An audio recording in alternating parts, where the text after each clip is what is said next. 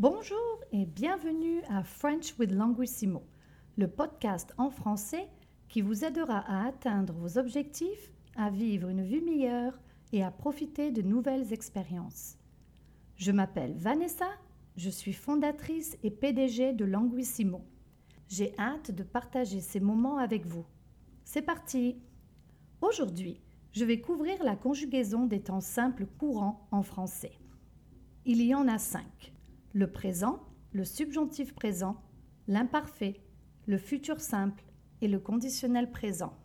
Les temps simples sont des temps qui forment un seul mot et qui se composent d'un radical, root, et d'une terminaison, ending. Par exemple, je parle, je parlais, je parlerai. Chaque temps a son propre radical et ses propres terminaisons. Le radical est la partie du verbe qui se trouve juste avant les terminaisons. Apprenez à le former pour chaque temps de verbe et vous pourrez conjuguer n'importe quel verbe ou presque. La terminaison est cruciale car c'est la partie qui identifie le temps d'un verbe. Le son E indique le présent alors que le son E indique le passé. Exemple, je travaille, je travaillais. Donc, si je vous donne comme terminaison AI, AS, A, ONS, EZ, ONT, de quel temps s'agit-il? Du futur simple, bien sûr. Chaque sujet a sa propre terminaison. Donc la terminaison AS correspond à la conjugaison du futur simple à la deuxième personne du singulier, c'est-à-dire tu.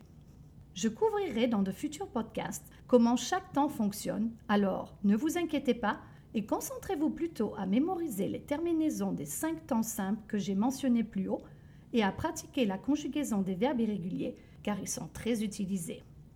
Petites astuces, useful tips. Mémorisez les terminaisons de chaque temps par cœur. Conjuguez chaque verbe à un rythme soutenu afin de pratiquer la vitesse et la prononciation. N'oubliez pas les liaisons, au pluriel surtout. Il aime, singulier, ils aiment, pluriel.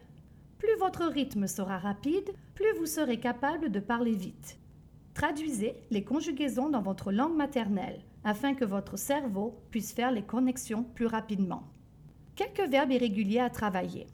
Être, avoir, aller, faire, prendre, venir, dire, pouvoir, devoir, vouloir, savoir, connaître, voir, lire, envoyer, recevoir et vivre.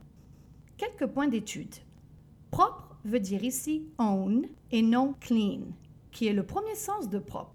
Ne confondez pas avec le mot anglais proper qui veut dire bon, bonne. Properly se traduit par correctement en français.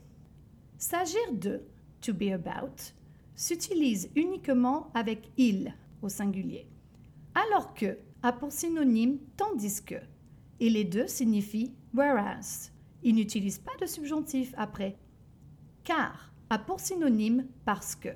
On l'utilise beaucoup car il est plus court on l'utilise beaucoup parce qu'il est plus court. Couramment, fluently, est l'adverbe de l'adjectif courant, fluent ou common. Le ANT se transforme en AMMENT. Se concentrer à faire quelque chose. À l'impératif, la partie pronominale des verbes pronominaux se place après le verbe à l'affirmation. Concentrez-vous.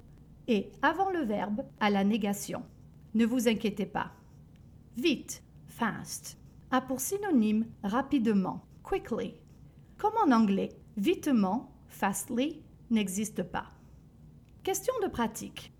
Quelles sont les terminaisons des verbes en ER, IR et RE du présent? Quelles sont les terminaisons des verbes au subjonctif présent?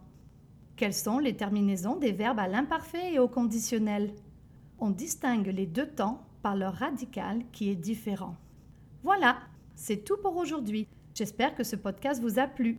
C'est avec plaisir que je vous retrouverai pour un autre moment de French with Languissimo ou sur podcast.languissimo.ca.